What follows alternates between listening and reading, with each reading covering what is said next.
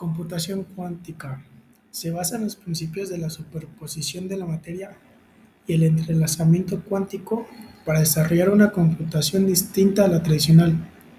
La informática cuántica utiliza como índice una información del qubit en vez del bit, la primera característica que admite la superposición de ceros y unos.